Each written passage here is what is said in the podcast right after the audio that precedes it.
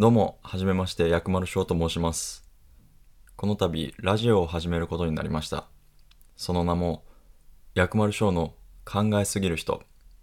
この番組は、演劇にまつわる話や、日常で異常に気になること、今気になってる人など、俳優の薬丸翔が自身の神経質でネガティブな性格をポジティブな形で活かすために考えすぎながら話す番組です。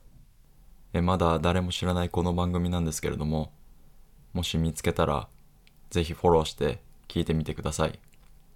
7月1日午後12時から配信です。よろしくお願いします。